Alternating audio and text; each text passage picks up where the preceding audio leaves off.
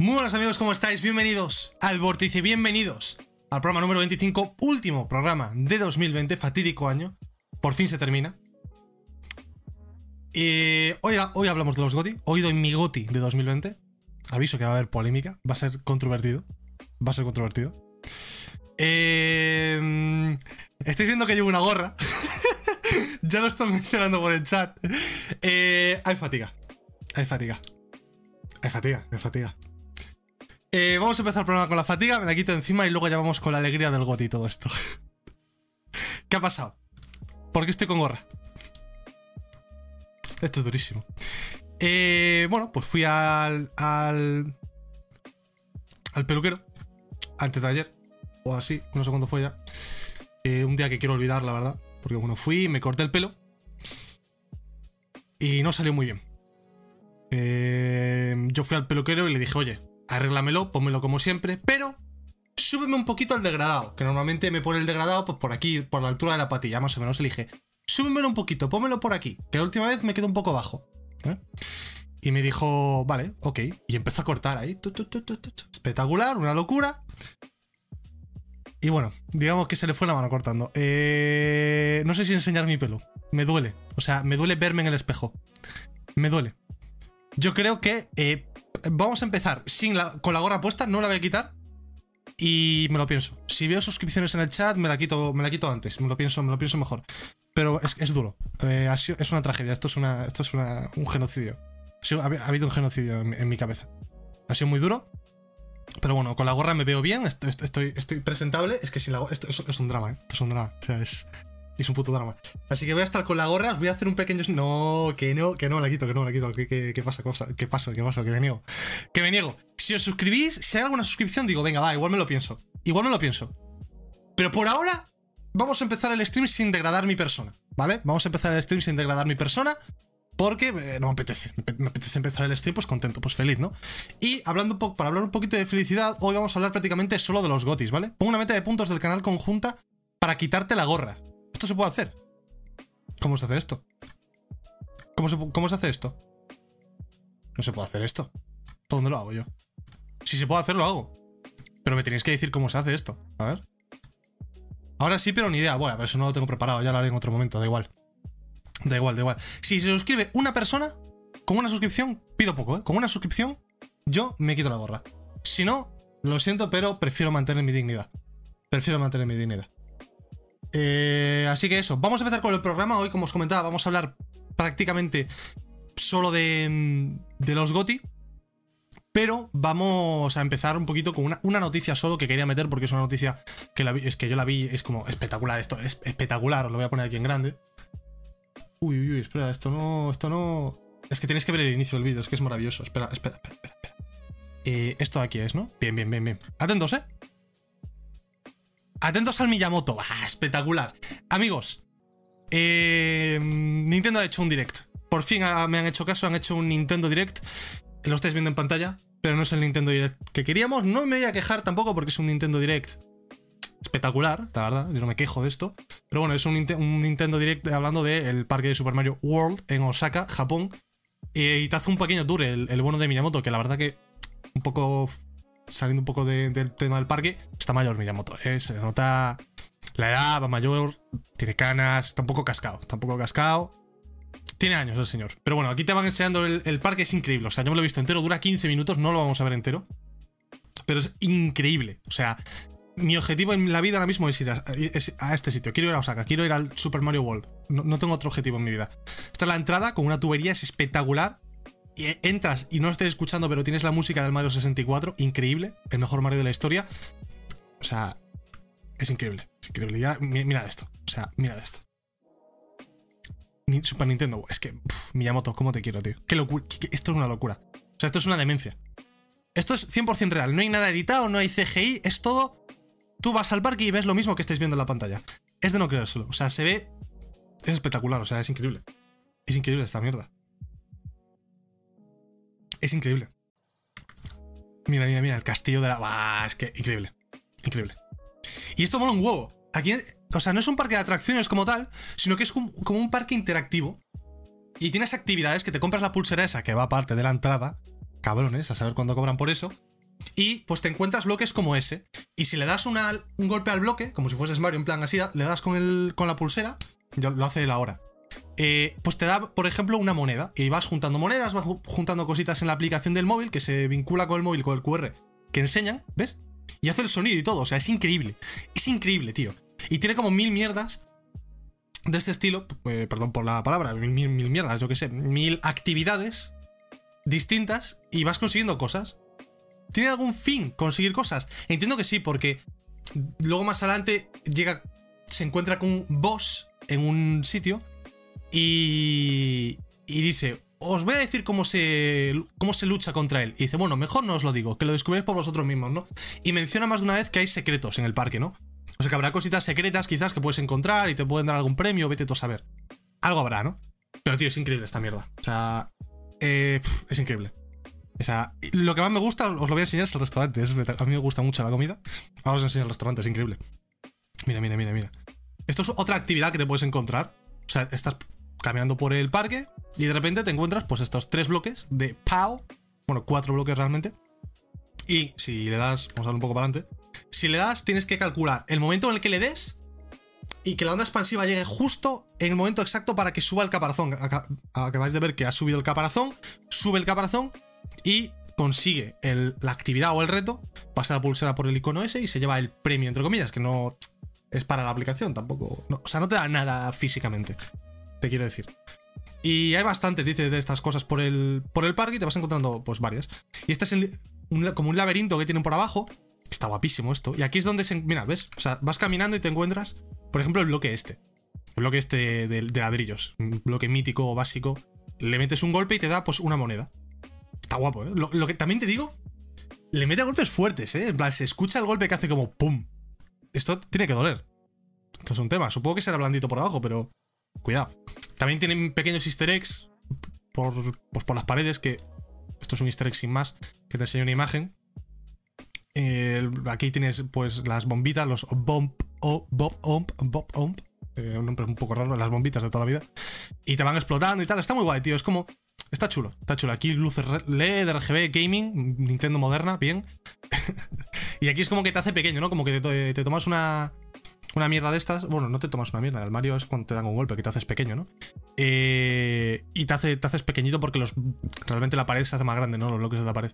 Y aquí llegas y ves los bloques enormes y tal. Eh, está muy guay, tío. O sea, está como muy bien tematizado todo, es increíble. Y aquí veis como golpea un bloque enorme y pues le dan otra, una, una moneda. Está, muy guapo. Y esa bomba del fondo es el boss que os decía.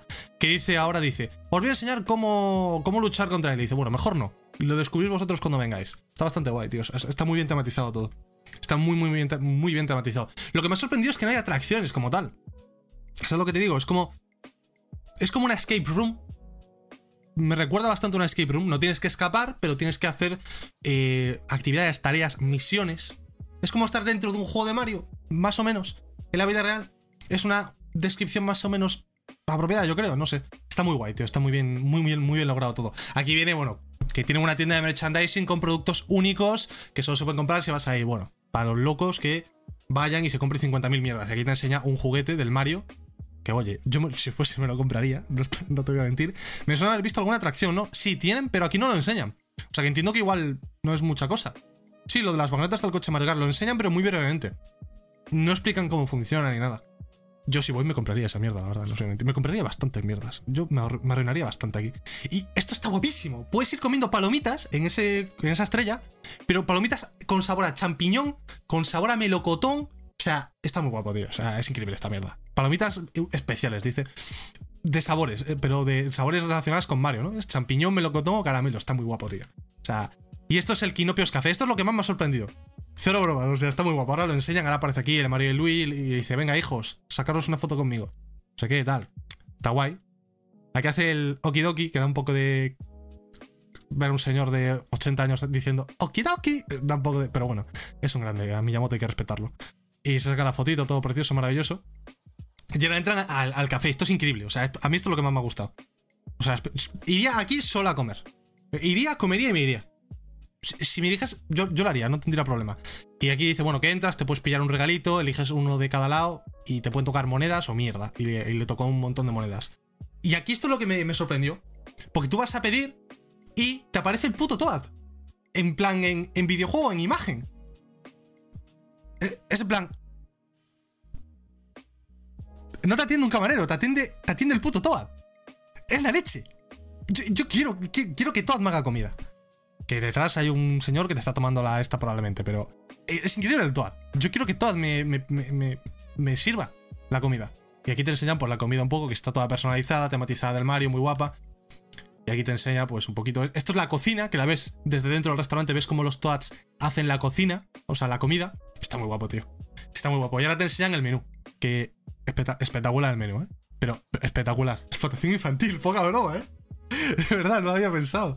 Los Toads son, son niños. No, son adultos pequeñitos, ¿no? Mira, mira, mira, mira, mira. Mira qué cosa. ¡Buah! ¡Buah! ¡Buah! ¡Buah! Tremendo. Tengo que ir aquí.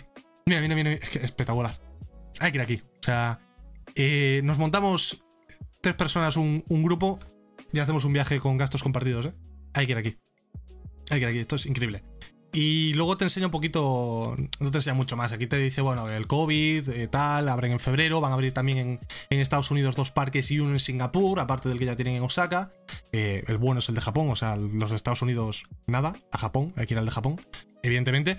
Y aquí está lo del Mario Kart, que lo enseñan, lo de Mario Kart Koopas Challenge. Pero como hacen los platos así de hermosos, pues probablemente porque estarán prefabricados a más no poder, pero bueno, eh, da igual. Yo confío en que están ricos Miyamoto. Eh, y dicen que les llevó 6 años hacer la puta mierda esta del. Perdón, perdón. Del. del de los karts. Que les llevó 6 años hacerlo. La atracción. O sea, flipas. Y aquí entras todo tematizado, como el castillo de Bowser. Esto ya se vio en su momento, está muy guay. Y luego te enseña, pues bueno, que también la entrada tienes los trofeos del Mario Kart. Muy bonito, todo tematizado, está todo muy bien. Está todo muy. Muy, muy lograda la ambientación, la verdad. Aquí te enseña pues, los karts con la, la- el casco barra gafas de realidad aumentada, que son estos, pero no enseña cómo funciona. Que es lo que yo quería ver. Yo tenía ganas de saber cómo funciona esto porque tiene pinta de ser increíble. Pero mm, aquí se acaba, no sé. Es como muy, muy escueto. En plan, me enseñan pocas cosas. Yo querría que me enseñasen más cosas de las que han enseñado. Pero bueno, no me puedo quejar, está guapo. O sea, está guapo. No es el Nintendo Direct que queríamos, pero es un Nintendo Direct decente. No me puedo quejar, la verdad. No me puedo quejar. Espérate un momento. Pongo esto por aquí, así. Y está muy guapo, tío. O sea, hoy quería hablar solo de los GOTI, pero esto os lo tenía que enseñar. O sea, no podía saltarme esto porque es increíble.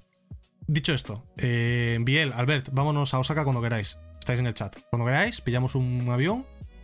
Vamos a Osaka. Yo voy del tirón, ¿eh? Pero digo, vamos, mañana vamos, mañana. Abren el 4 de febrero. Allí no tienen COVID. O sea, allí tienes que llevar mascarilla, pero no, no tienen COVID. Estamos seguros. No pillamos COVID allí. Aquí estaremos jodidos con el COVID todavía, allí bien. Eh, es un viaje perfecto. Eh, lo que, la única cosa que sí que le vi yo de pega al parque, que fue como, uy, esto está guapo, pero. ¿Pero qué va a pasar cuando esté lleno de 50.000 japoneses eh, como locos? Es decir, la gracia es de ves el bloque y le haces, ¡ay, mira qué guay el bloque! Y te dan una moneda. Y sigues andando, encuentras otro, ¡ay, mira el bloque! ¡Pum! Y le das. Tú imagínate que tienes que hacer cola de igual 20 minutos para darle al bloque así. ¿Sabes lo que te digo? Porque la gente estará petada. eh, estará petado el parque con la gente. ¡Oh, el bloque por aquí! Tal, no sé qué. ¡Oh, el bloque por aquí! ¡Pum! Es como. No sé cómo va a estar esto controlado, te quiero decir. A ver, entiendo que es algo, una actividad, una cosa muy rápida, que tú pasas por ahora y haces pum y te vas. No vas a hacer una cola del copón. Pero cuidado, no sé. Se puede formar mini colas, o puede que cuando esté petado el parque no sea tan, tan agradable, ¿no? La experiencia. No sé. Eh, y, que no enseñaron ninguna atracción, que te quiero decir. Eh, lo que enseñaron está guay, pero me falta como atracciones, ¿no? Te quiero decir, es un parque de atracciones. Es como Disneyland, pero de Nintendo. Me falta. Enseñaron lo de los karts, pero tiene que haber más. eh, más eh, atracciones, digo yo, ¿no? Si no, va a ser como poca cosa el parque. No lo sé. Porque parece pequeño en el vídeo. Entiendo que hay más cosas, pero parece, en el vídeo parece pequeño. O puede que haya X entradas por día, no lo veo muy grande. Sí, también puede ser que. Claro, esto sí que puede ser. Que igual lo limiten a 100 personas al. simultáneas, ¿sabes? Que no puedan entrar más de 100, de 100 personas. No sé. Agarras un bloque taca, taca, taca, taca, y te llenas de monedas. Nada, supongo que se le- solo podrás darle un- una vez. No sé, pero hay que ir a esta mierda. O sea, si te gusta Nintendo y puedes, tienes que ir a esta mierda. Yo, evidentemente, quería ir a Japón desde hace mucho tiempo. Osaka está al lado de Tokio. Eh, voy a ir. Eh, tanto a Osaka como a Tokio. Y cuando esté en Osaka voy a ir a esta mierda. No sé cuándo, pero iré. Y, esta mierda, vamos, va a ser increíble. Va a ser espectacular. Está muy guapo. Muy guapo. Pero bueno. em, llevamos 15 minutos de programa. Hemos hablado de lo del Super Nintendo World. De la fatiga que todavía no ha sido revelada. Eh, no, no, no lo veo claro lo de enseñar, lo de quitarme la gorra, ¿eh? Tengo que ver suscripciones, amigos. Me faltan. Está feo que lo diga, pero me faltan dos suscripciones para cobrar de Twitch. O no, creo que tres o cuatro, no lo sé, da igual. Regalito de Navidad, suscribiros con el Prime, hombre, que lo tenéis ahí muerto del asco. No hacéis nada con el Prime. Suscribiros, hombre, suscribiros con el Prime y me ayudáis. Y me quito la gorrita, celebramos la Navidad, regalito navideño espe- espectacular todo. Pero bueno, vamos ahora con los GOTI. Tengo una lista. Tengo una lista, amigos. Lo veis por aquí abajo que he puesto hasta diseños especiales para el programa de hoy, ¿eh? Espérate. Diseños especiales para el programa de hoy. GOTI 2020. Tengo la lista. 10 en total. Los importantes son el top 5. Los otros 5 los he puesto por poner. Eh... No, si os podéis suscribir no pasa nada, ojo, ¿eh? Solo digo que si tenéis el Prime o podéis y queréis, pues que se agradece bastante. Eh, vamos a hablar de de los GOTI de este año, ¿no? Un año fatídico pa- para el mundo en general, pues una pandemia, eh, con, todo, con todos los desastres que ha llevado la, la, la dichosa pandemia, pues un año bastante malo en general, ¿no? Eh, pero bueno, los videojuegos, la verdad que pues, estoy viendo aquí la lista, no han estado mal, no estado mal, no ha sido un mal año. ¡Ojo! ¡Pero bueno! Nah, de, de locos, de locos, me tengo que quitar la gorra. El fucking Albert, chicos. El fucking Albert, chicos. Esa gorrita. Esa gorrita dice ahí. Muchas gracias por la suscripción, Albert. Me tengo que quitar la gorra. Antes de empezar. Yo lo he prometido, lo tengo que hacer.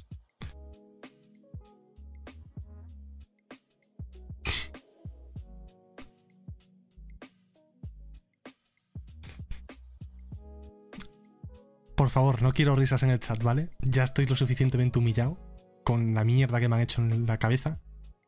No necesito más burlas, por favor.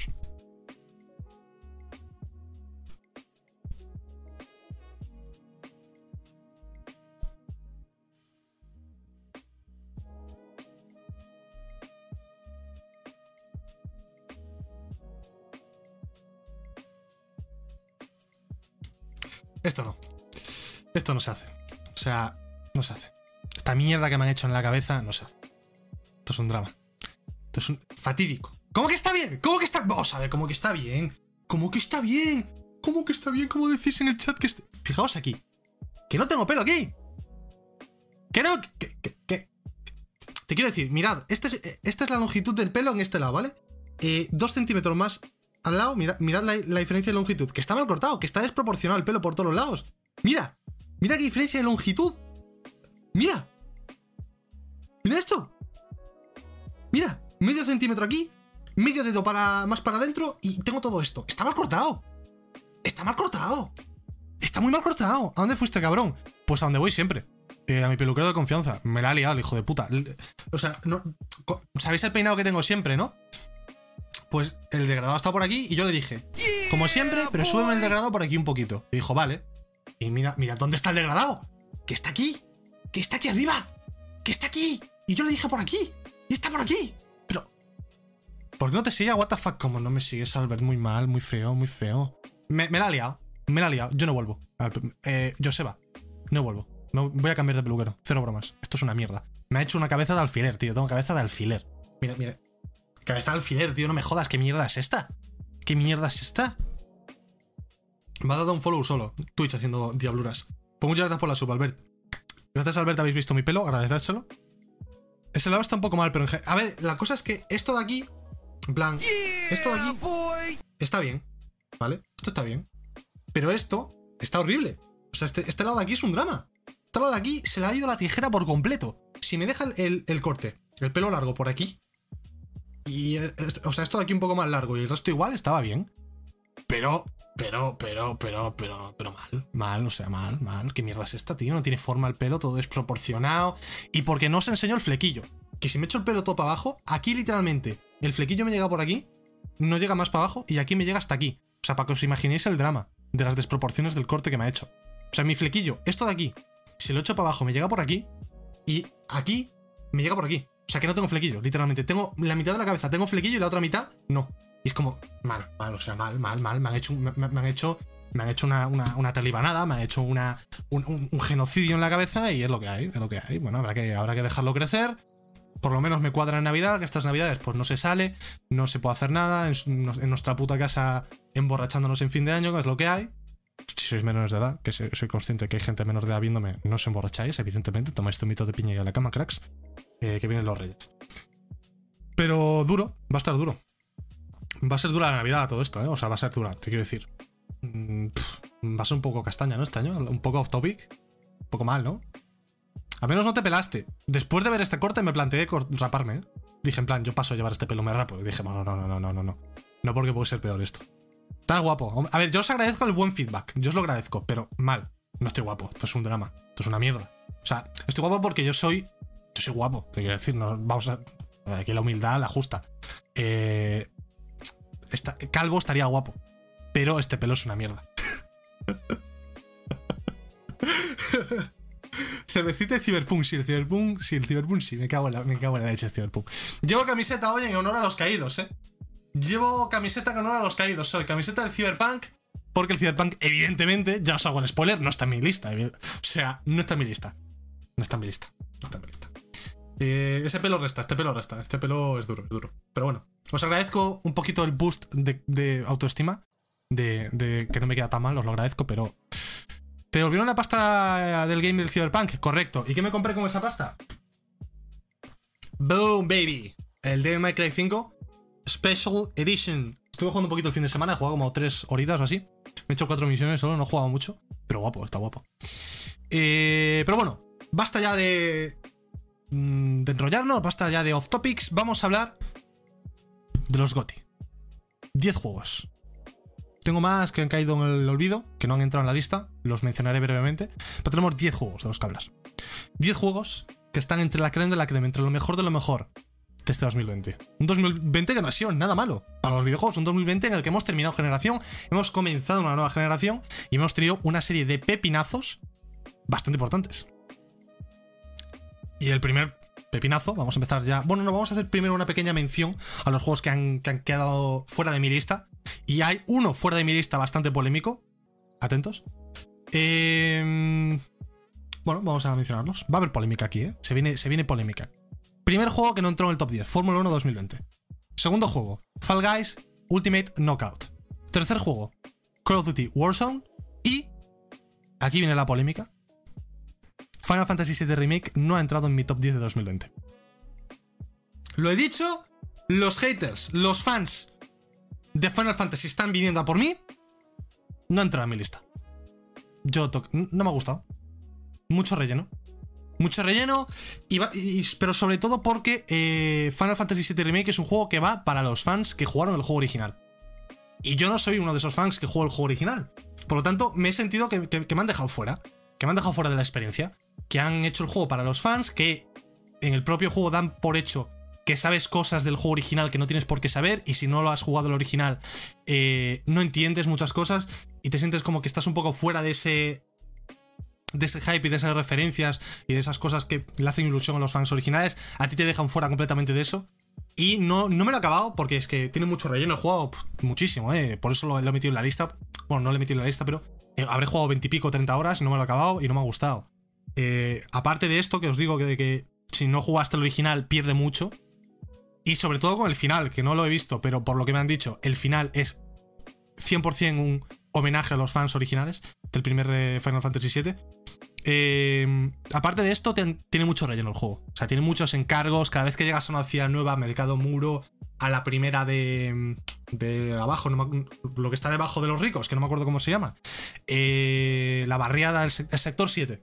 Sector 7 y mercado muro. Y, cada vez que llegas a una ciudad, te meten seis secundarias, totalmente, pero secundarias ridículas, de ayuda a buscar a los gatitos. Eh, llévale la pizza a mi abuela. Y es como, no, tío, o sea, no.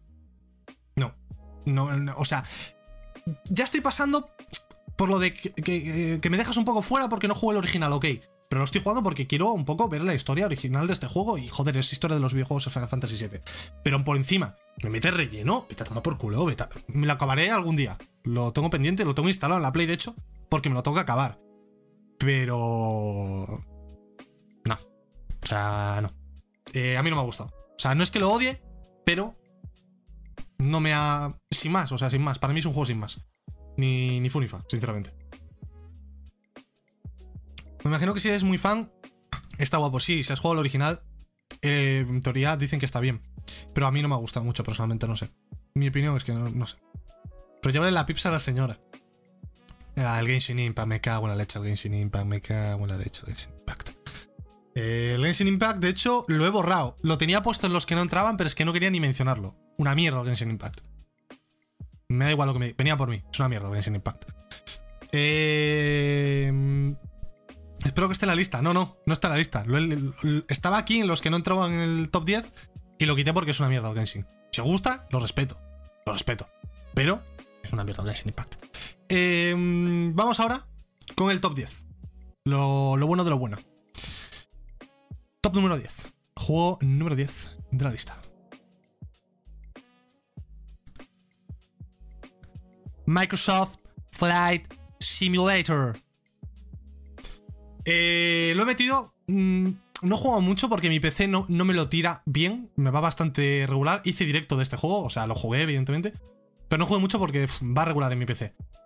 Pero es una cosa tan increíble. Es como un, hito en, los videojuegos. Tan increíble el, recrear eh, el mundo a escala real en un videojuego con tanto detalle. Es un hito tan increíble. Se ve tan bien. Es tan relajante. Y, es tan... Y aparte de eso, es, lo que ha hecho que lo meta en la lista 100% es que lo puede jugar cualquier persona. Porque tú piensas, uh, un simulador de pilotar aviones, esto va a ser muy complicado. Para nada, le puedes poner todas las ayudas y puedes controlar el avión muy fácil. Muy, muy, muy, muy, muy fácil si le pones todas las ayudas. Hasta mi abuela podría jugar. Igual me estoy dando el triple con mi abuela, pero me entendéis lo que os quiero decir. Es un juego accesible. Es un juego en el que muchos de nosotros lo primero que hicimos fue eh, entrar y decir, vamos a, voy a ver mi casa. Voy a entrar y voy a ver mi casa. Y voy a estrellarme contra ella. Voy a ir a visitar mi, ciudad favorita. Eh, y en un año en el que no hemos podido viajar, en el que no hemos podido eh, salir prácticamente de nuestras casas, pues poder salir, aunque sea virtualmente de nuestra casa y visitar todo el mundo, pues es una cosa digna de aplaudir, digna de... Eh, la peluquería se va. Digna de, de, joder, de darle el premio que merece. Y eh, aparte llega a Series, Series X y Series S en 2021, o sea que eh, lo va a poder jugar aún más gente. Top 10, eh, no es una locura, tampoco me voy a flipar mucho, pero top 10, ok, está bien. Hay que reconocer el hito, por lo menos. ese chiste está un poco off limits, con Dragon, sí, sí, es un poco, es un poco, uff, too much, too much. Too much, God Dragon, too much. Too much, too much, too much, much. a ver. Siguiente, este está guay. El, Flight Simulator está guay. Pero un juego que me ha gustado un poquito más, y por eso está un puesto más arriba en la lista, es Tony Hawk's Pro Skater 1 más 2. Remake de los Tony Hawk originales, Tony Patinete. No tienen mucho que comentar. Es literalmente el mismo juego con el mismo gameplay, eh, los mismos trucos, pero con animaciones renovadas y actualizadas a día de hoy. Gráficos también renovados y actualizados a día de hoy. Súper divertido, súper entretenido. Eh, y es un, el, ejemplo del remake. De los remakes que, hay que hacer de verdad, ¿no? Esto es un, buen, un remake bien hecho. O sea, increíble. El Tony Hawk. Increíble, espectacular. Me gusta mucho, te lo pasas muy bien. Es un juego para. para además, no es un juego para tirarte 7 horas. Es un juego para. Enciendes al play y dices, ¿a qué juego hoy? Pues me voy a echar una horita al Tony Hawk y luego ya veré. ¿Sabes? Es como. Para pasar el rato, partidas cortas, está muy bien. Eh, puto Zero eh, está muy bien. Además, lo del Alien y todo esto tiene easter eggs, está muy bien. Te, pusieron también lo de crear eh, pistas que está súper bien. Hay pistas muy guapas creadas por la comunidad. También te puedes personalizar el skater con tu ropita y todo. Está muy bien. Y tampoco es lo que os digo, es un remake. No, puedo comentar mucho que ya no se sepa del Tony Hawk. Eh, Tony Hawk es una de las sagas quizás más conocidas de los videojuegos. es lo mismo que los juegos originales actualizados. Aquí veis el juego original de su día. Lo mismo, pero actualizado a 2020, con gráficos actuales y que además viene bastante preparado para la Next Gen. ¿eh? Tiene ajustes de HDR bastante bien puestos, eh, tiene 4K y todo esto, o sea que, que puedes jugar en Play 5 y se verá de puta madre. Y PC también. En, en Xbox no está eso, sí. Pero muy bien. Muy guapo el Tony Hawk. Me gustó mucho. Y ahí está. Un juego más en la lista. Ya llevamos dos. Yo me tiré en esta lista el Aseto. Aseto no sale este año, que yo sepa. Aparte que los juegos de conducción a mí. Eh, sea, esto es una lista que no lo he dicho, ojo, debería haberlo dicho. Es una lista totalmente personal, subjetiva y para nada objetiva. Que a vosotros os gusta el Genshin Impact que yo he dicho que a mí me parece una mierda y para vosotros es el tercer mejor juego del año o el mejor juego del año. Te doy la mano. Un aplauso. O sea, bien, ok, respetable. Pero es una lista totalmente subjetiva, una lista para que he hecho yo para mí. Y es de los juegos que a mí más me han gustado. La lista objetiva, ya la, votación objetiva más bien, ya la hicimos en su momento con eh, los Game Awards, que lo hicimos también en el programa. Esta es una votación y una, una lista totalmente 100% subjetiva. O sea que si os quejáis, os quejáis a vuestra madre porque a mí no. Esto es mi opinión y mis gustos.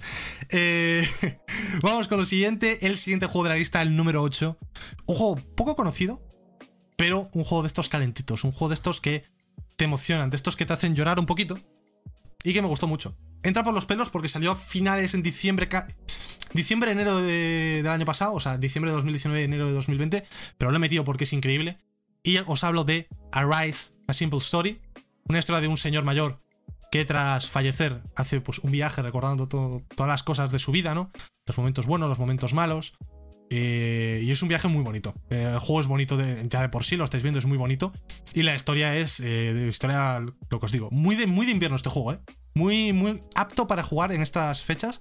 Historia calentita, que, te, que, es precioso este juego, o sea, te, increíble, o sea, es de llorar. Yo lloré un poquito con este, con este juego. No lo conozco, por eso lo he metido en la lista, porque sé que es un juego poco conocido y merece ser conocido. Es muy bueno este juego, muy bueno, muy bueno. O sea, esta, este escenario es precioso y la historia es, es increíble. O sea, a mí me gustó mucho. Además es corto, dura como 3-4 horas y... O sea, es una experiencia puramente narrativa. Tienes que ir para adelante y es prácticamente un walking simulator. A medida que andas, te cuentan la historia y es una historia preciosa. O sea, preciosa. Arise Simple Story, ahí lo tenéis. Está en PlayStation y en PC, en la Epic Store. Em, además, esto es de Piccolo Studios, que si no me equivoco es de Barcelona, Piccolo Studios. Así que poca broma, es un juego español, hay que apoyarlo. Hay que apoyarlo. Siguiente juego en la lista. Y estamos con el número 7.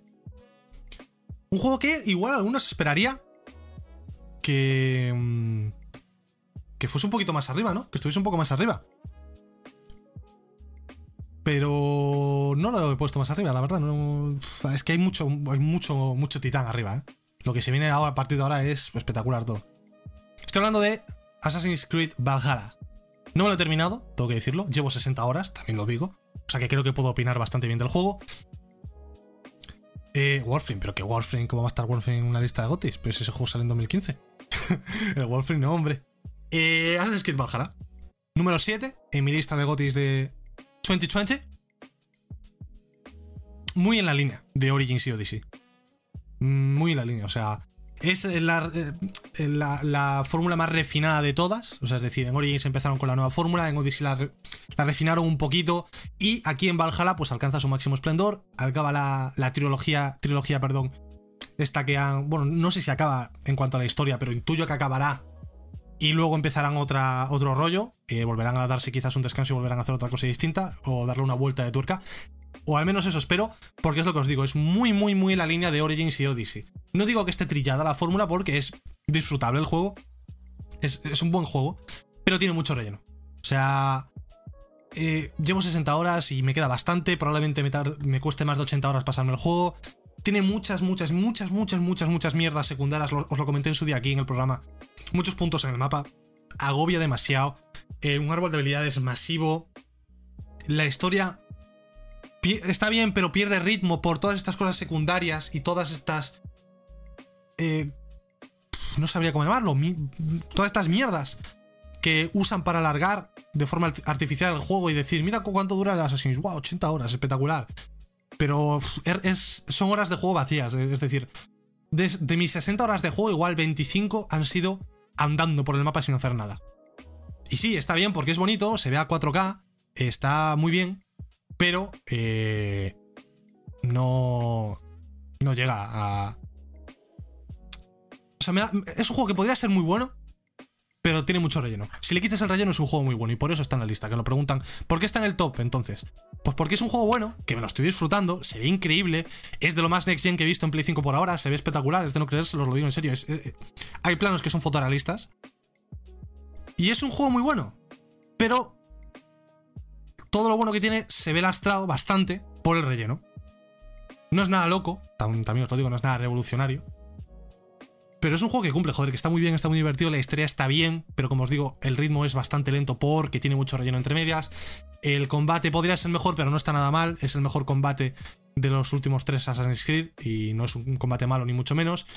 Tiene profundidad en cuanto a las habilidades y tal, que bueno, a mí me agobia un poco, pero entiendo que hay gente a la que le mola, que haya un árbol de habilidades enorme y tal. Podría ser más visual, ya lo comenté en su momento, pero bueno. Está bien. O sea, está en el puesto número 7, no estamos hablando de, de juego de eh, Juanlo, acuéstate y suda, te lo digo, acuéstate y suda. Eh, no estamos hablando de, de, top 5, top 4, top 3, es top 7, es un puesto correcto para Assassin's Creed, pero me da pena porque me gusta mucho. El Origins es de mis Assassin's favoritos y este podría haber estado mejor, la verdad. A mí los vikingos además me gustan mucho y me da pena porque tiene mucho relleno, tío. Tiene mucho relleno. Se me está haciendo ya difícil de jugar. Llevo 60 horas y es como, joder, a ver si te acabas de una vez, ¿sabes? Pesado. Estás tardando demasiado en acabar. Eh, mucho relleno, mucho relleno. Pero bueno. No está mal, no obstante, no está mal. Está bien. Eh, sobre todo en Next Gen, ojo. Esto no lo he dicho. En Next Gen merece la pena jugar solo por lo bien que se ve. O sea, lo digo. En Next Gen, el modo calidad se ve espectacular. O sea, es de, no lo de locos. Y el último, antes de entrar en el top 5. Este también puede sorprender. Mucha gente creería que igual lo iba a poner más arriba.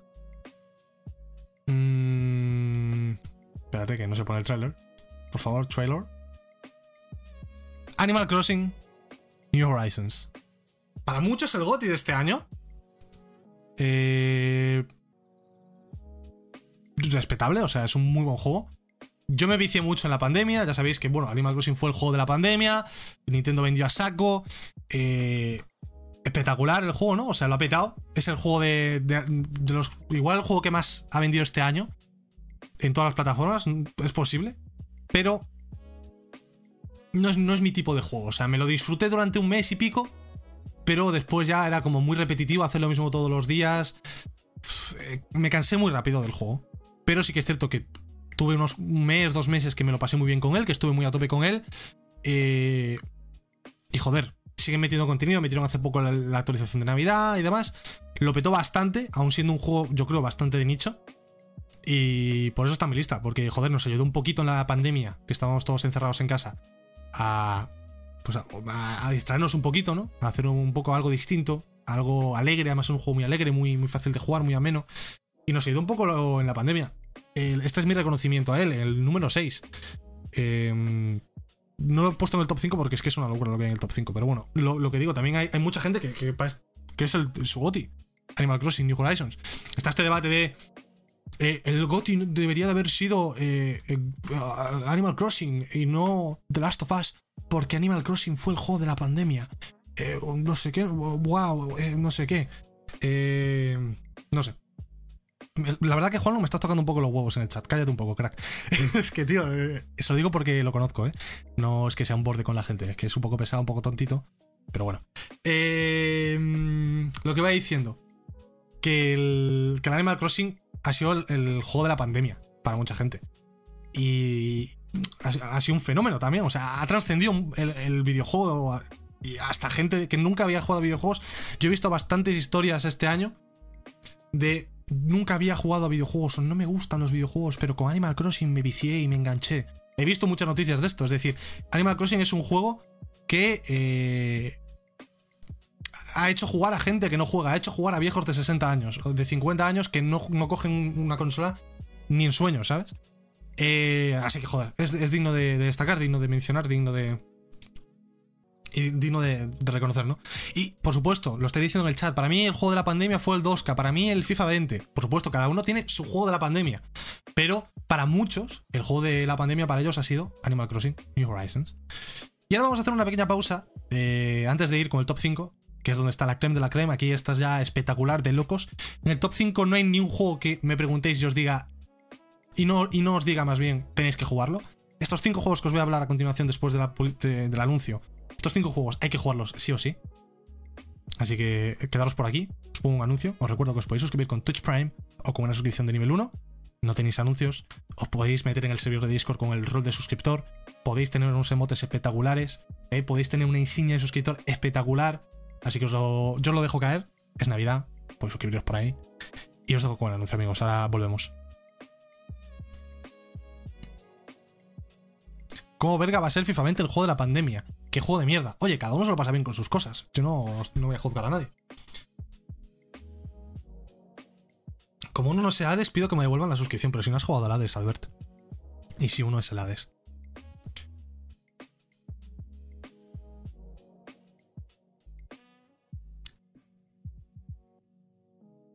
Ojo que me saltan los anuncios. Bien, bien, anuncios, bien. Pero ¿cómo pollas me pone anuncios si estoy suscrito? Porque no ha recargado la página. Cuando te, cuando te suscribes tienes que recargar la página para que no te salga. Para que no te salga, perdón, el anuncio. Tienes que. Bueno, no, me está. No me, escuchando porque están viendo el anuncio, evidentemente. Ahora. Tienes que recargar la página, Albert. O sea, no sé si me estaba escuchando. Tienes que recargar. Y. O sea, si te suscribes, tienes que recargar para que Twitch detecte que eres suscriptor y no te ponga anuncio. Básicamente. Por el pelo de mierda que me han dejado aquí, me cago en la puta, tío. Qué duro, qué duro es esto, qué duro qué duro. Que me, estoy viendo, me estoy viendo lamentable, durísimo, durísimo, durísimo, durísimo. Durísimo, durísimo, durísimo. Espérate que. Ahí voy a subir un poco la silla. Bueno, ya acabó el anuncio, ¿no? Vamos con la recta final del Vortice en 2020. Vamos con, el top 5 de los gotios. ¿Os parece? ¿Queréis saber cuál es mi goti? Va a haber polémica aquí, ¿eh? Aquí va a haber polémica. Va a haber polémica. Con, el top 2 va a haber polémica. Con el primero y el segundo. Aquí va a haber. Va a haber polémica. Va a haber polémica. Menos autoestima, no, joder, que no me gusta el pelo. Te quiero decir que yo estoy bueno igualmente. La autoestima la tengo por, aquí. Pero estoy, yo estoy buenísimo. Pero el pelo, pues no me gusta.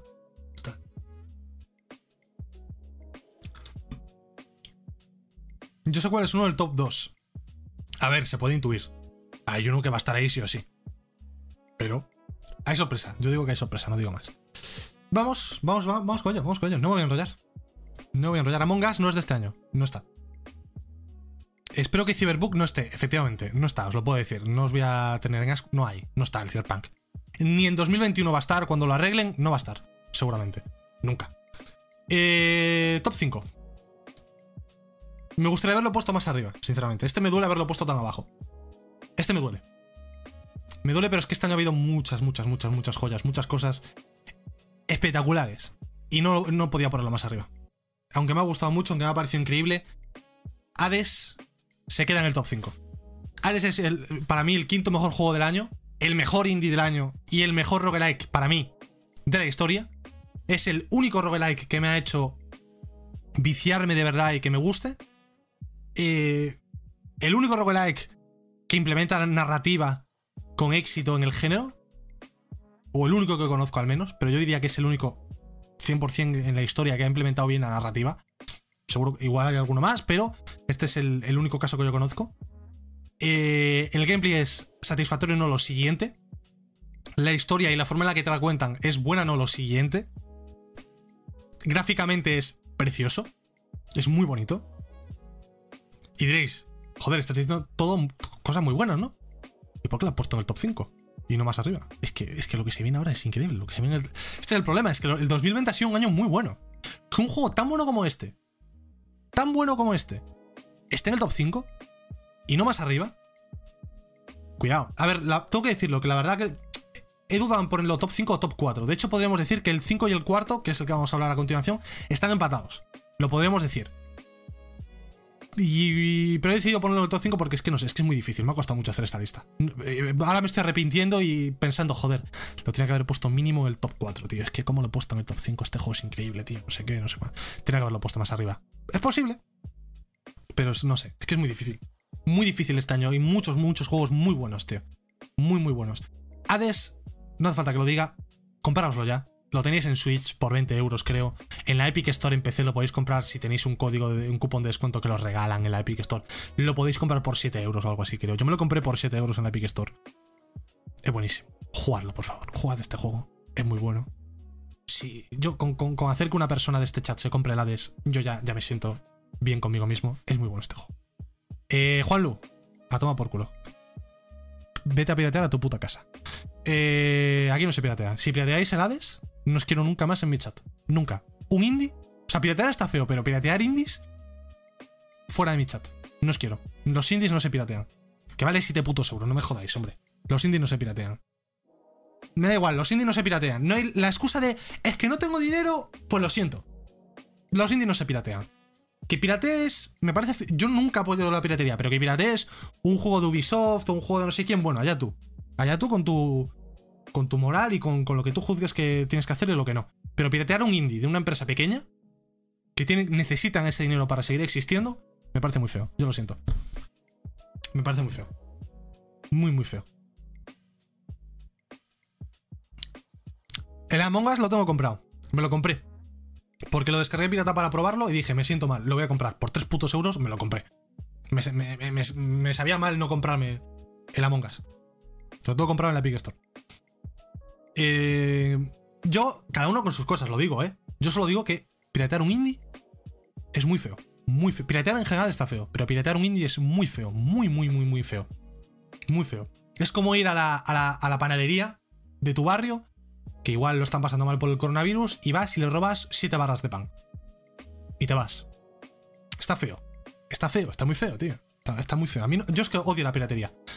Cada, cada, persona haga lo que quiera, pero yo la, piratería la odio. La odio con, con todas mis fuerzas en los videojuegos. Que piratees un juego de Ubisoft, no lo respeto. O sea, lo, lo, lo respeto, pero me parece feo. Pero que piratees un indie, no. No. No, no es distinto, no es distinto. No es distinto. Eh, la metáfora que he hecho es 100% correcta. Le está robando el trabajo. Le está robándole a un trabajador. Está robando a un trabajador. Con lo de los indies, 100% le está robando un trabajador. Porque en Supergiant, además, es un grupo de muy pocas personas. No sé si son 10, 30. No sé cuántas personas son, son poquitos. Si no tienes dinero no vas a poder jugar el juego, pues lo descargas pirata.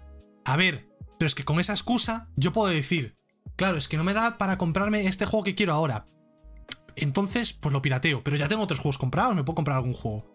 No sé. no, no, ojo, yo estoy hablando. Entiendo Gold Dragon que en Argentina está la cosa jodida y es complicado. Yo lo entiendo esto, ¿eh? Yo estoy hablando de mi caso y solo puedo hablar de mi entorno, ¿no? En España se pueden comprar juegos más o menos, yo creo, independientemente casi de tu situación económica. Puedes comprar más o menos, evidentemente, dependiendo de tu situación económica, pero los juegos en España no son muy caros. E entiendo que en, Argentina igual sí que son más caros, la, cosa está muy jodida, la tecnología, ahí entiendo que sí, que es todo más complicado.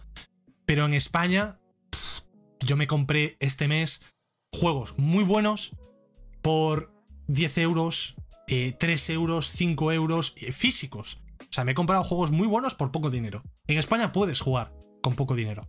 Con muy poco dinero. 5 euros eh, es muy poco en España. 10 euros también es relativamente bastante, bastante poco. Se puede comprar y jugar fácil en España, pero piratear. A mí es que me, duele mucho ver, ver, la gente que piratea indies. Y entiendo que hay situaciones de gente que no se puede permitir comprar los indies, por muy baratos que sean, que no se lo pueden permitir. Yo lo entiendo. Pero me duele mucho, tío, porque esa, gente necesita ese dinero para, poder seguir adelante, ¿no? A ver, en el caso de Super Giant no lo necesitan porque la DES lo ha petado muy fuerte y no necesitan tanta pasta, ¿no? En ese sentido. Pero muchas desarrolladoras indie sí que necesitan. Sí que necesitan. Joder. El dinero para poder seguir adelante, ¿no? Y muchos de esos juegos acaban pirateando porque no tienen DRM, porque son muy fáciles de, piratear. Y me duele, me duele verlo, ver que mucha gente lo hace, ¿no? Pero bueno. Cada uno que lo que quiera. Aquí, hasta aquí mi, pequeña TED Talk. Pirateada a, a vuestro juicio. Yo no lo recomiendo, yo no lo apoyo. Eh, siguiente juego de la lista, número 4. Empatado con el 5. Eh, no, he sido capaz de decidirme aquí. Han empatado. Esto es un empate técnico. Eh, uy. Ah, vale, vale, vale. Pensé que me, había comido el tráiler. Eh, Insomniac, Marvel, Spider-Man's Miles Morales. El primer juego que jugué de PlayStation 4 sin contar el siguiente de la lista.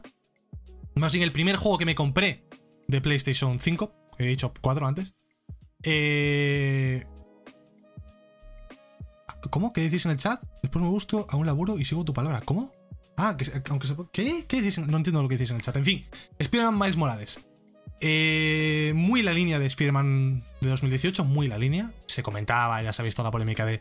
Es que el Miles Morales es una expansión, es un DLC del Spider-Man original. Y te lo venden como si fuese un juego aparte. Bueno, polémica que ya fue totalmente descartada cuando se jugó al juego, porque es un juego con todas las de la ley, es un Lost Legacy. Como tuvo un charter en su día. Pero de Spider-Man, un juego que me duró a mí 15 horas, me lo disfruté muchísimo y perfecciona un poquito más aún la fórmula casi perfecta del Spider-Man de 2018. Eh, y lo comenté yo también cuando hablé de este juego en el programa. Tienen una fórmula muy buena, muy, lo tienen encaminado para hacer juegos de Spider-Man como churros. Es decir, tienes las mecánicas de, eh, de moverte con las telarañas, tienes la ciudad hecha. Lo único que tienes que hacer es contar historias nuevas en cada juego. Y mejorar dos, dos detalles. Meter trajes nuevos, hacer detallitos nuevos. Y con que pongas una historia nueva. Con los gráficos quizás mejorándolos un poquito cada vez. Y vas haciendo las cosas mejor. Pero por poquito, tampoco tienes que mejorarlo mucho. Con mejorar un poquito en cada juego y contarme una historia nueva, lo tienes hecho. Insomniac tiene una gallina de los huevos de oro. Esto lo dije, le dije esta misma palabra. Esta misma frase, esta misma expresión cuando hablé de, del Morales. Es un juego muy divertido. Es muy divertido, muy divertido. Además lo tenéis por 60 euros creo, pero se puede encontrar por 50 o menos incluso es ese nuevo precio reducido, que antes el precio reducido eran los 30 euros, ahora los nuevos 30 son los 60, tómate los huevos. Eh, y el combate es de los mejores, dice por el chat Huguito. Eh, Gold Dragon dice la saga Arkham. Es muy similar al combate de los Arkham Knight. Mm, no quiero decir copiar, pero sí que se inspira bastante en ese, el combate de los Batman. Eh, y, lo, lleva bastante bien al territorio de Spider-Man. Lo, adapta bastante bien al, superhéroe bueno, a, Spider-Man lo adapta muy bien con las habilidades. El combate es muy bueno, o sea, es muy fluido, es muy fácil y muy, muy satisfactorio hacer combos. Es muy satisfactorio moverte por la ciudad. La historia es una historia de Spider-Man, te quiero decir. Si te, gustan los superhéroes, la historia te va, a gustar, más o menos, pero te va a gustar. Eh, gráficamente es un despliegue técnico de no querérselo. O sea, tienes el modo 4K nativo 30 frames con ray tracing o 4K 60 sin ray tracing. Y ahora han metido un modo nuevo que es 4K dinámico que no llega a 4K nativos, pero es bastante buena resolución. Y tiene 60 frames. Y también tiene ray tracing, o sea, le han puesto ray tracing a 60 frames por segundo. A mí esto me parece muy importante. Porque marca un poco lo que podemos esperar eh, en esta generación, que estaba la, duda de esta generación o, la fatiga, es, joder, si quiero ray tracing, tengo que sacrificar o frame rate o resolución. No puedo tener resolución, frame rate y ray tracing. Sin embargo, con este modo que han metido en el Spider-Man, se ha demostrado que es posible en las consolas hacer 4K, aunque no sea nativo 100%, 4K más que aceptable, 60 frames y ray tracing. Es posible. Insomniac lo ha hecho. Y esto marca un poco lo que podemos esperar de futuros juegos, de los años venideros, cuando los, las desarrolladoras empiecen a, acostumbrarse a la nueva arquitectura, a los nuevos, al nuevo hardware. Y, podemos llegar a ver esto como un estándar. A mí esto me da esperanza, sinceramente. Y una cosa importante también esta tecnología que usa este juego para precisamente adquirir este rendimiento, para que este rendimiento sea posible. ¿Cómo lo consigue? Lo comenté en su día también con este DLSS, esta especie de rescalado por inteligencia artificial, con algoritmos y mierdas, que es básicamente el DLSS de Nvidia de PC. En consola no teníamos nada parecido, teníamos un rescalado muy básico, muy sencillo. Hasta ahora que este Spider-Man Morales, hasta donde yo sé, es el primer juego que introduce esta tecnología. Y Insomnia, que es de Sony. Si Insomniac tiene esta tecnología, creo que podemos asumir con relativa tranquilidad que todos los exclusivos de Sony van a tener esta tecnología, este reescalado y por lo tanto, al menos en los exclusivos de Sony vamos a poder eh, tener esta experiencia de, con el reescalado bastante bien, con más framerate y demás. Ojalá las third parties, ojalá Microsoft eh, también tenga su propio DLSS o incluso el mismo DLSS que tiene Spider-Man, Miles Morales, y podamos tener pues esta tecnología que ya en PC es algo estándar, algo de hecho piramidal, es algo esencial eh, para jugar en PC en 4K. Ahora mismo es DLSS sí o sí. El Cyberpunk no lo puedes tirar a 4K nativos. Tienes que meterle DLSS. esto a consola se va a estandarizar tarde o temprano. Pero ojalá sea más temprano que tarde. Porque, joder, puede ser el verdadero game changer de esta generación, ¿eh? Tener un DLSS en consola y poder tener todos los juegos a 4K 60, incluso algunos o la mayoría con ray tracing, puede ser un game changer muy importante. Y aparte, lo que os digo, del Spider-Man de, que sea un juegazo que, si bien es muy parecido al Spider-Man de 2018, no necesita ser mucho más para ser un juego muy bueno y más que suficiente. Aparte de todo esto, de lo que es el juego en sí, pues esta tecnología que tiene dentro del juego también es algo muy importante para, el medio, para, los años venideros y para los juegos futuros de esta generación. O sea que, puesto número 4, empatado con el, con Hades, esto sí, empatado. Yo no podía decir, aquí lo puse por encima del Spider-Man porque lo jugué hace mm, poco, lo jugué después del Hades, igual lo tengo más fresco, no lo sé. Eh, dos jugazos. El Hades y el Morales. Dejadme que beba un poco y vamos con el top 3.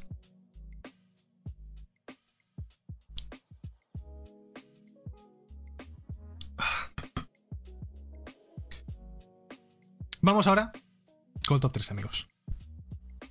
Aquí no he podido. Aquí yo. Estos tres juegos. Si los, tres los pudiese poner en el top 1, estarían en el top 1 para mí. Son buenísimos todos. Increíbles.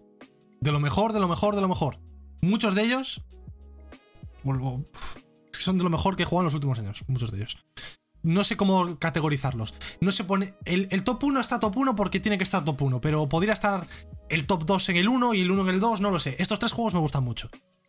Me ha costado mucho ordenarlos, los he ordenado más o menos como he podido. El top 3 es para el tapado de 2020, si me lo preguntas a mí. El juego que nadie se esperaba, pero nadie se esperaba y ha entrado en muchas listas de GOTY. Astros Playroom. La demo de PlayStation 5 que ha sorprendido a todos, absolutamente a todos, nos ha pillado por sorpresa. Yo creo que a todos. Y joder, vaya experiencia, vaya, vaya locura. Es un juego que en Play 4 había un Astros. Había un Astros que era una demo y era eso, una demo cutre, te lo jugabas en dos minutos y, o ni te lo jugabas. Yo no jugué al Astro de Play 4.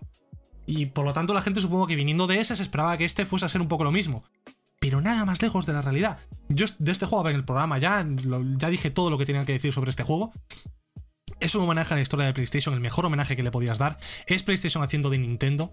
Es PlayStation haciendo una, puta obra de arte. Que esto es increíble, este juego es increíble. Está en el top 3 porque es que lo que viene de más para adelante es increíble también. Es que no sé qué decir de este juego. Es que es muy bueno. Es la mejor carta de presentación que le puedes dar a una nueva generación. La mejor carta de presentación. 4K, 60 frames, ray tracing, cumple todos los eh, tiempos de carga ridículos, casi inexistentes, cumple todos los apartados técnicamente para demostrarte el poder de la, nueva consola. Ahí tenemos eh, todos los tics hechos, ¿no? Te enseña el potencial de el mando, el DualSense, que es lo que te vendían como la verdadera Next Gen.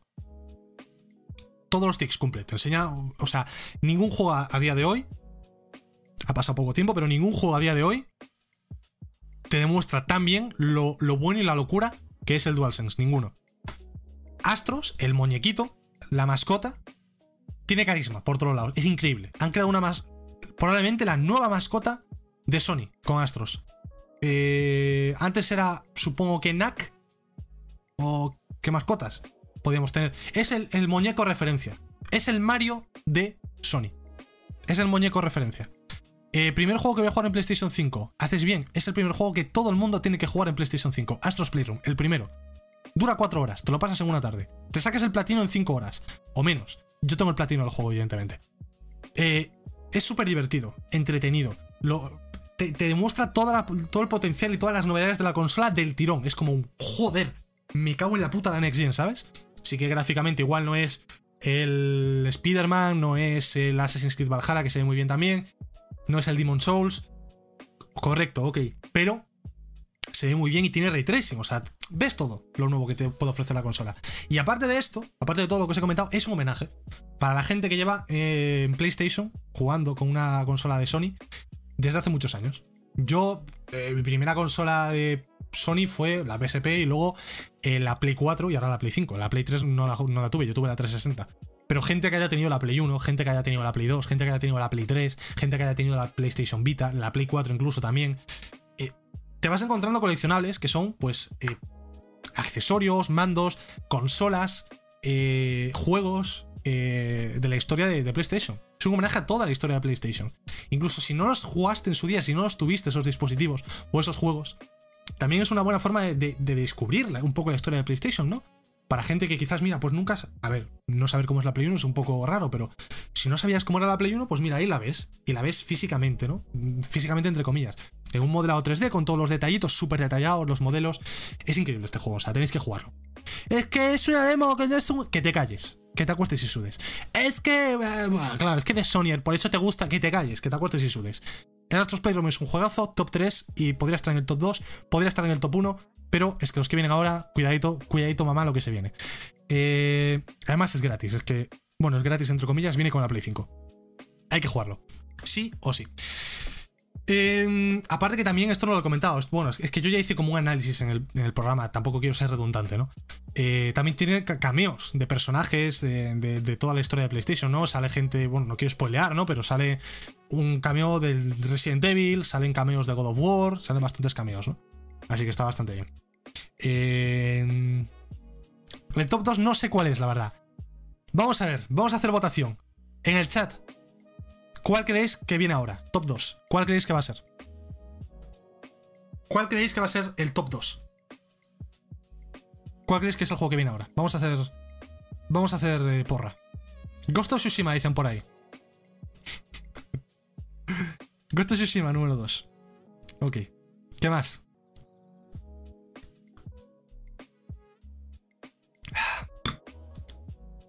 Ghost of Tsushima de The Last of Us. Están entre esos dos, evidentemente. Está entre esos dos.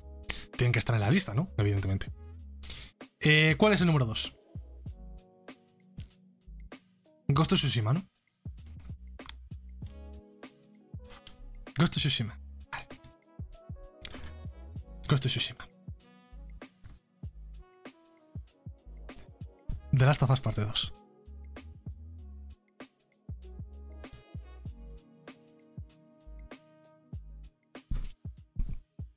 No sé qué decir. O sea, es que ha sido muy difícil para mí esto, ¿vale? Porque The Last of Us es el mejor juego, ya lo dije muchas veces, objetivamente de este año. Es el mejor. Es indiscutible, es incontestable, nadie lo puede, nadie lo puede discutir. Es incontestable. El mejor juego del año. ¿Es terrorismo no? Es mi opinión. Eh, es el mejor juego del año objetivamente. Pero no es el juego que más me ha divertido este año. No es el juego que más me ha divertido. Y los juegos son. Los videojuegos al fin, y al cabo son para divertirse. A mí el, juego que más me ha divertido este año no ha sido The Last of Us 2, parte 2. Sí que me ha hecho reflexionar, sí que me ha hecho pensar, sí que me ha hecho cuestionarme ciertas cosas, sí que me ha hecho tener un viaje interesante y una, una, reflexión bastante interesante tras haberlo terminado. Sí que es un juego incontestable, como he dicho mil y una veces, tanto en narrativa por lo arriesgada que es, técnicamente es increíble que eso entrase en una PlayStation 4. El combate, si bien es muy similar y muy, muy similar al de Last of Us 1 y muy antiguo en, ciertas, en cierta forma, las animaciones y la soltura y la fluidez que tiene es increíble y da, gusto jugarlo. Eh, es un juego prácticamente perfecto en muchos aspectos, pero me gustó más de Last of Us 1. Bastante más de Last of Us parte 1. Y no por mierdas, como escuchas decir eso por el chat, es que lo baneo.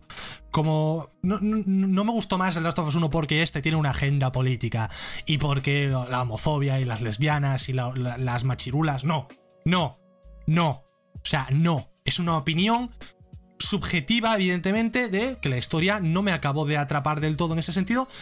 No me gustó, me pareció artificialmente alargada me pareció que demasiado largo el juego. Me pareció que no sabía cuándo ponerle el punto final. Eh, cosa que no pasaba con The Last of Us parte 1. The Last of Us 1 termina justo cuando tiene que terminar, como tiene que terminar. Este yo creo que acaba un poco más. Eh, se alarga. Le sobran dos o tres horas. Y si bien no estoy de acuerdo con ciertas decisiones narrativas, entiendo por qué se tomaron estas decisiones, entiendo que eso es algo atrevido y que está hecho para que no le guste a todo el mundo. Y que no te guste no es algo malo. Lo que es malo es que lo critiques por la agenda política, por la homofobia, por no sé qué. Esto sí que es malo, pero que no te guste simplemente o que no estés tan de acuerdo, que no te haya atrapado tanto como el primer de las tofas esta historia, no es algo malo. No es algo malo. Eh, pero no sé, eh, no, me atrapó tanto como de las tofas parte 1. Yo lo esperaba como la locura espectacular, mejor que el de las tofas parte 1. Y si bien me gustó, por eso está en mi top 2 de 2020, si no, no lo hubiese puesto en el top 2. Eh, lo hubiese puesto más abajo, si no me hubiese gustado, evidentemente.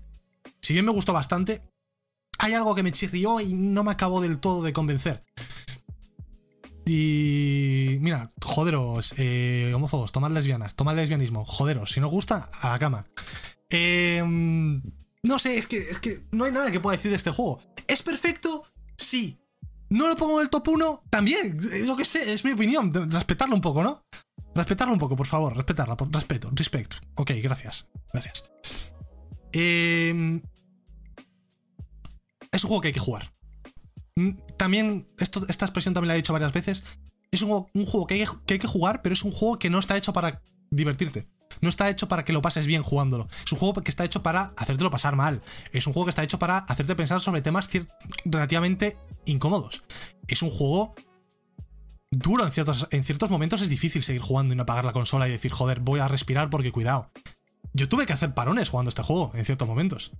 En las primeras tres horas, si, sabéis lo que pasa, you know what I mean, eh, yo me quedé eh, muerto en la silla. Me quedé en la silla de no me lo puedo creer, esto no puede ser, esto es imposible, esto no ha pasado, no me habéis hecho esto, eh, no puedo. Y tuve que parar de jugar. Estaba en directo, de hecho, porque quería jugar las primeras horas en directo, y tuve que parar de jugar. Paré de jugar y, me quedé así una hora, en plan. Me quedé así. Y un juego que te genera ese impacto. Es difícil que un juego te genere ese impacto, ¿eh? Es muy tocho ese impacto. A mí me contó como te contaba en la historia, dice Jajabits, como dependiendo desde dónde ves, te cambia completamente la mentalidad, los giros que te hacen ver. Sí, sí, por eso te digo que narrativamente el juego es muy bueno, aunque la narrativa te puede gustar más o menos. Pero los giros que te hace y las reflexiones que te hace, que empieza la historia pensando X sobre Y, pero cuando avanzas en la historia ves que Y no es como pensabas antes, sino que es de otra forma, y te cambia totalmente, te da ese vuelco y te hace ver que estabas juzgando mal a la persona, a esa persona de primeras, y dices luego, joder, pues igual me precipité juzgando a esta persona y ahora me siento mal por haberla juzgado de esta forma. Y te cambia totalmente, es, es como, te mete la puñalada, te dice, ah, ¿odiabas a esta persona? Mira la verdad sobre esta persona ahora y cómete tus palabras y siéntete como una mierda. Te hace eso y, y lo hace de una forma maestral. Es increíble. Y lo hace muy bien. Y de hecho, joder, estoy hablando del juego ahora, me estoy recordando las cosas y me apetece volverla a jugar en PlayStation 5. Por favor, Naughty Dog, anunciad ya el parche Next Gen, porque yo quiero jugar a esto otra vez. Este juego, esta mierda en Play 5 tiene que ser increíble. Pero, pero es increíble, eso es muy bueno este juego. Hay que jugarlo. Hay que jugarlo. Quizás si. La- única pega que pondría es que si sois más pequeños, igual esperaría a jugarlo. Porque es un juego.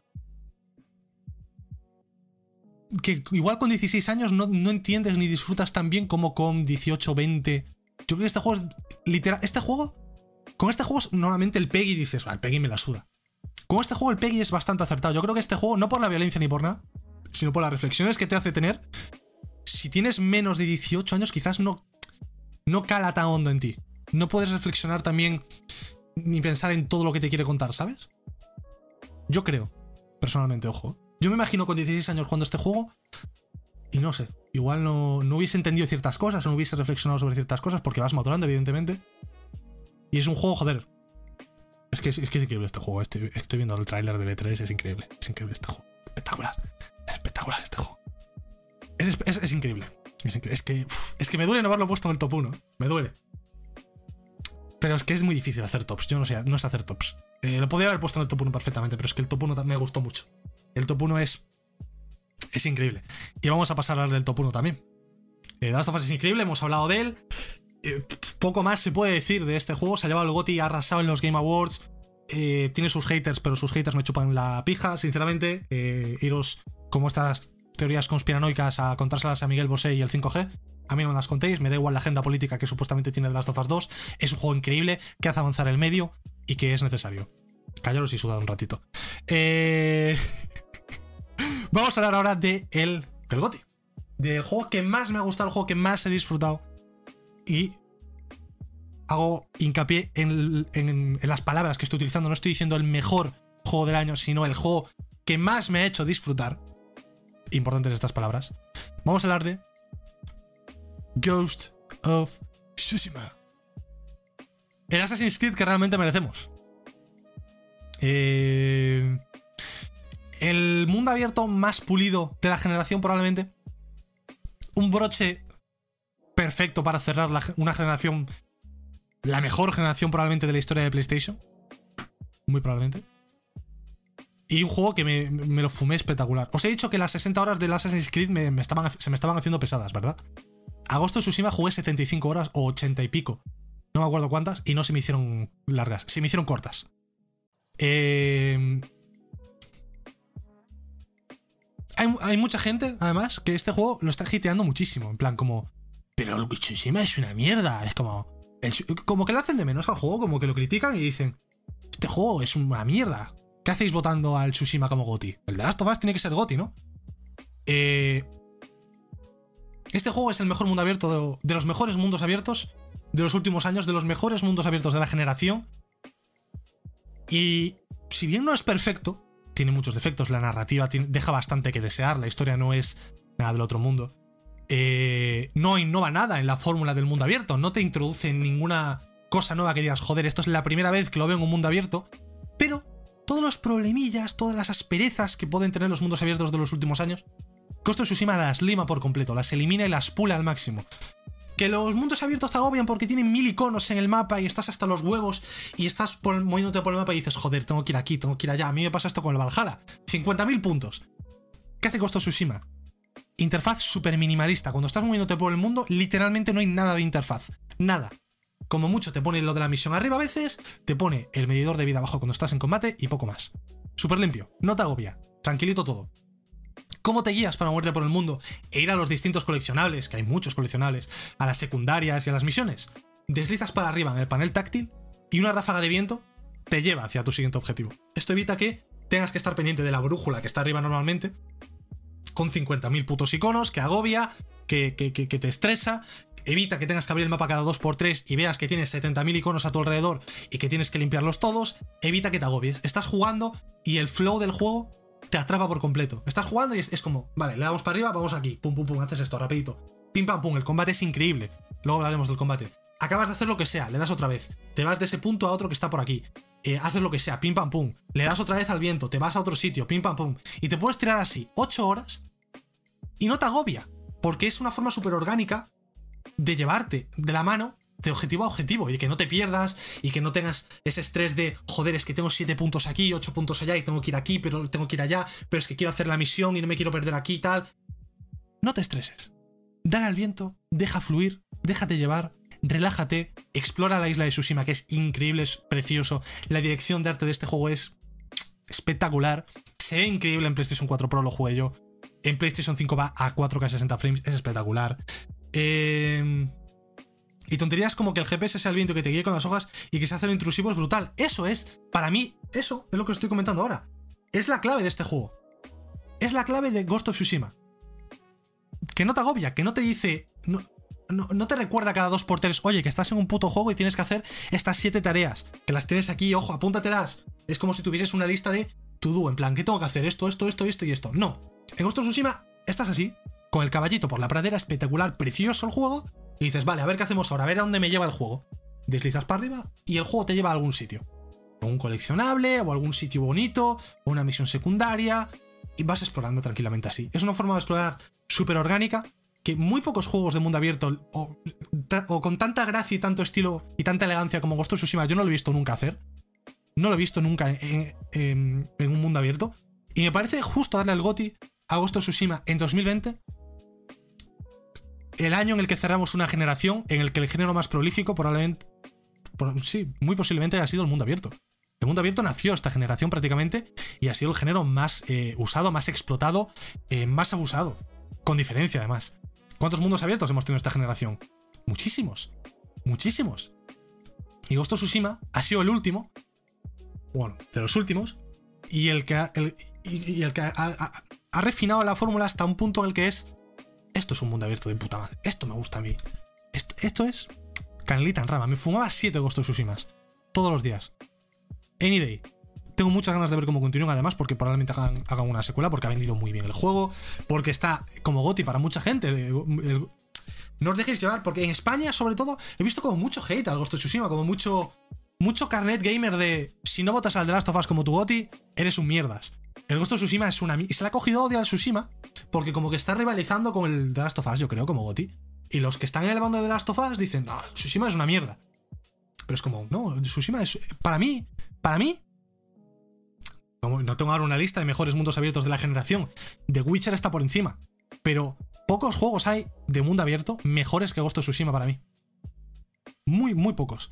Está en mi top 10 mejores juegos de la generación. Probablemente top 5 estirarse mucho el, el, pisto, pero top 10 de juegos de la generación está. Y se merece para mí el gote. Es, es, es, es, muy bueno el juego, de verdad. Es muy bueno. El Cyberpunk sin bugs. Mucho mejor que el Cyberpunk del Ghost of Tsushima. Mucho mejor. Sin bugs ni hostias, mucho mejor. Mucho, mucho mejor. Por lo menos los muñecos tienen inteligencia artificial, cosa que en el Cyberpunk no se puede decir lo mismo. Digamos que no se puede decir lo mismo.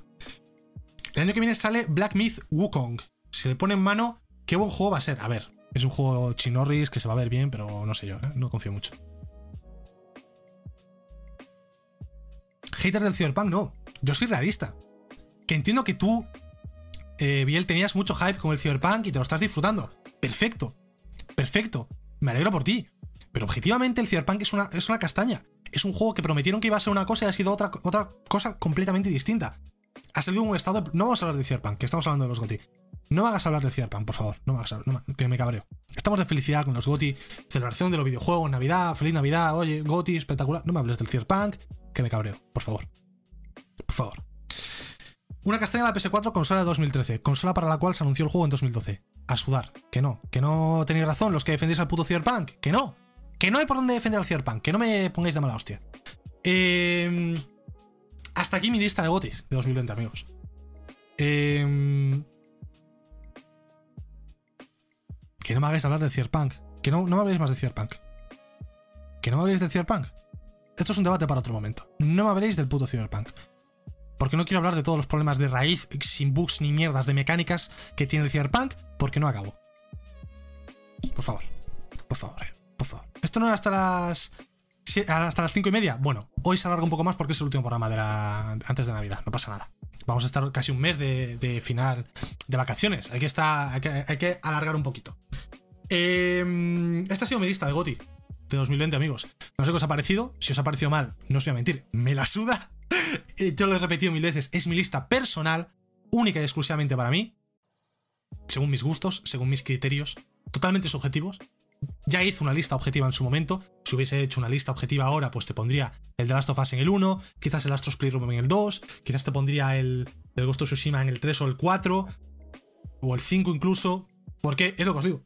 Yo soy consciente de que Ghost of Tsushima no es un juego perfecto, no es un juego que haga nada nuevo, no es un juego que haga nada especial, simplemente refina, lo que ya existía. Coge cosas de todos los mundos abiertos un poquito, los, las pule, eh, y es el Assassin's Creed de Japón que llevamos pidiendo muchos años, pero mejor de lo que podíamos haber pedido eh, por parte de Ubisoft. Es mucho mejor. Em, dicho esto, tengo ganas de jugar. Albert, ahora que estás en el chat, no hemos jugado al, al Ghost of Tsushima Legends, en online este. ¿eh? Si tienes el Ghost of Tsushima aún, hay que jugarlo. ¿eh? Si quieres en Navidad podemos jugar. pues lo vamos a dejar por aquí. Eh, amigos, lo vamos a dejar por aquí. Antes de terminar, simplemente quería callar un poco la boca a los que dicen que el Cyberpunk es un buen juego porque es que me caliento. No puedo, no puedo evitarlo. No quiero ser hater. Pero Cyberpunk, quitándole todos los. Es que le tengo que contestar. Eh, quitando todos los bugs, el Cyberpunk. Los NPCs no tienen IA. Los coches no tienen IA. Eh, las físicas inexistentes. El gameplay es básico a más no poder. La evolución de personaje es una mierda. Es decir, ¿qué consigues con, el árbol de habilidades? Pasivas. Cosas físicas notorias que puedas notar tú. ¿Qué, qué tiene? Nada. Cero. Patatero. Lo único bueno que tiene el Cyberpunk es la historia, el mundo, que es muy bonito y muy atractivo, pero es un mundo abierto vacío. ¿Qué puedes hacer más allá de las misiones principales? Te vas a dar una vuelta por Night City y ¿qué te encuentras? Nada. Calles vacías, ninguna actividad. Un mundo abierto muerto. Es un juego lineal, es un Deus Ex que han querido hacer de mundo abierto de GTA, se les ha venido, se han venido arriba y han. y han comido mierda. Tenía que decirlo. Eh, no lo he jugado bien, he jugado tres horas solo, porque está jugable en PlayStation 5, básicamente. Pero de lo que he jugado y de lo que he visto por redes, que es bastante, y de lo que me he informado, es la mayor estafa que recuerdo yo en mucho tiempo. Que lo único bueno son las, las misiones, me refiero. Las secundarias en sí son, muy buenas, pero me refiero. Las, si no puedes hacer explorar Night City. O sea, si el juego lo tratas de, de, de, juego lineal y vas de misión a misión, es la hostia, por supuesto. Si te sales de las misiones, de lo que está preestablecido, y te vas a explorar un poco, a dar vueltas, es una puta mierda. Así que lo siento. Eh, no. Eh, no. Yo en Cyberpunk he fallado dos veces y sin pagar. Bueno, amigos, no voy a calentar, ya hablaré bien de la ciudad es la polla, el mundo abierto está muerto, bien. La ambientación está bien, pero el mundo está muerto. Y esto es innegable. Esto se puede ver hasta sin jugarlo. Yo he visto vídeos y se ve que está muerto el, mundo abierto. No hay nada que hacer. Nada. O sea, no puedes ni, ir a cambiarte el pelo en un juego de mundo abierto. No me jodas. No te puedes ni cambiar la. Eh, lamentable, lamentable, por favor, lamentable. Vamos a tener un creador de personajes espectacular que te vas a poder cambiar hasta el tamaño del pito. Y el, ta- y el creador es una mierda con cinco presets de caras que te lo vas cambiando y más o menos. Y ya está. No puedes hacer gente alta, baja, gorda, flaca. No te puedes. Hay cinco tatuajes para ponerte en todo el juego. Cinco tatuajes. Plan. Cinco tatuajes. Yo qué sé. ¿Pero qué quieres hacer? ¿Irte al centro comercial con tus amigos gays? Tío, que te lo han vendido como un mundo inversivo, que iba a cambiar el género, que iba a cambiar los videojuegos, que iba a ser espectacular. Esto es lo que han vendido de Cyberpunk. Y es un mundo abierto justito de 2015. Anticuadísimo en muchos aspectos. En fin, ya hablaré bien y ya tendremos este debate cuando juegue Cyberpunk. Veremos cuándo va a ser eso, porque hasta el parche Next Gen no lo voy a jugar y esto va para largo. Así que va para, va para largo el asunto. Pero bueno, hasta aquí el vórtice número 25. Hasta aquí el programa de los GOTI. Espero que os haya gustado. Eh, podéis dejarme por Twitter si queréis, o por el servidor de Discord vuestros GOTIs personales de cada año. Os leeré y podemos debatir un poquito, eh, pues fuera de directo, porque en directo tampoco vamos a estar tres horas hablando de los GOTI, ¿no? Pero te quiero decir, no vamos a hacer una gala de cuatro horas como el Geoff Keighley. Pero si me ponéis vuestros GOTI por cualquier red social, que os las pongo ahora por el chat, pues podemos debatir un poquito y comentar, pues mira, esto está bien, no sé qué. Eh, podemos, podemos debatir amistosamente y amigablemente. Pero bueno, hasta aquí el vórtice. Hasta aquí. Eh, pues esta, esta primera. Este primer trimestre, por decirlo de alguna manera, del vórtice. Se acaba aquí. Vacaciones de Navidad. Volvemos. Apuntarlo. Coger el móvil o el calendario donde apuntéis las cosas. Os doy tiempo para que lo cojáis, ¿eh? Volvemos. El 7 de enero. 7 de enero. Jueves. Vuelve el vórtice. Volvemos a hacer programas. Eh, apuntároslo. 4 y media. Jueves, 7 de enero de 2021. Eh, vuelve el vórtice. Preparároslo porque vamos a tener cosas de las que hablar. Vamos a, va a ser espectacular ese programa. Increíble. Y volveremos pues a la rutina de, de estas semanas, de estos meses que hemos eh, estado llevando por ahora. Eh, tened unas felices fiestas dentro de lo que cabe, sed responsables, no os vayáis de fiesta por ahí, estad en casa con vuestros convivientes, no hagáis tonterías, que estamos en medio de una pandemia todavía. Eh, eso sí, dentro de vuestra casa haced lo que os dé la puta gana, emborrachaos como putas cubas, jugad al Monopoly o a lo que os dé la gana y pasadlo bien. Hay que pasarlo lo mejor que se pueda dentro de la situación, de las circunstancias que tenemos este año, ¿no? Es lo que hay. Eh, a mí me gustaría poder hacer una cena pues con dos o tres familiares más, pero no se puede. Lo haremos con los que estamos en nuestra casa y con mi abuela que es semiconviviente, que vive al lado nuestra y la vemos muchas veces. Y ya está. No se puede salir, no se puede ir de fiesta, la fiesta se hace en casa. Respetando también, te digo. Esto, esto, yo estoy preocupado por esto. En fin de año, no quiero. Eh, y creo que va a pasar. No quiero música a las 4 de la mañana. O a las 5. Que te den por culo, yo quiero dormir, ¿eh? Yo a las 3, 2 estoy en cama. Te quiero decir, no quiero musiquita. No me jodas. Porque lo estoy viendo venir. Porque a, los de abajo, los, los estoy viendo venir, los de abajo se van a poner con un fiestón del copón, invitando a gente de la calle y no sé qué, ya verás, lo estoy viendo venir. Y va a ser un drama. Eh, respetamos, ¿vale? Respetamos porque mm, estamos en nuestra puta casa, no en una discoteca. Respetamos, ¿vale? Por favor, por favor, por favor. Eh, y eso, que lo paséis bien, que tengáis una feliz Navidad, unas felices fiestas, un feliz nuevo año. Dar esas mancuernas, le tengo que dar a las mancuernas en Navidad porque he perdido la forma que te cagas. Em, que tengas unas felices fiestas, un feliz eh, año nuevo. Nos vemos el 7 de enero. Portaros bien, sed felices. Y eso, me podéis seguir viendo por, por Twitter y por Instagram. Seguiré poniendo cosas y tuiteando y, y diciendo eh, tonterías, perdón. Así que eso, seguidme por las redes. Tienen pirotecnia, no tiréis putos cohetes. No me jodáis. Los perros lo pasan mal y los gatos también. Esa es otra cosa. No sé, los cohetitos en el campo. Aquí no.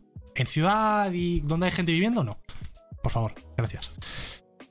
Y eso, que nos vemos cuando volvamos. Ya en 2021. Mm, vacaciones ahora bien merecidas. Para jugar, voy a jugar 24-7. Tengo muchas cosas que jugar. Me voy a poner un poco al día. Eh, que no le importen los nenes fan de los autos acá autistas. ¿Cómo? ¿Cómo? ¿Cómo? ¿Cómo? ¿Cómo? ¿Cómo? ¿Cómo? ¿Cómo? ¿Qué? ¿Qué? ¿Cómo? ¿Cómo? ¿Qué? Bueno, en fin. Que feliz Navidad, amigos. Pasadlo bien y tened un feliz 2021. Adiós.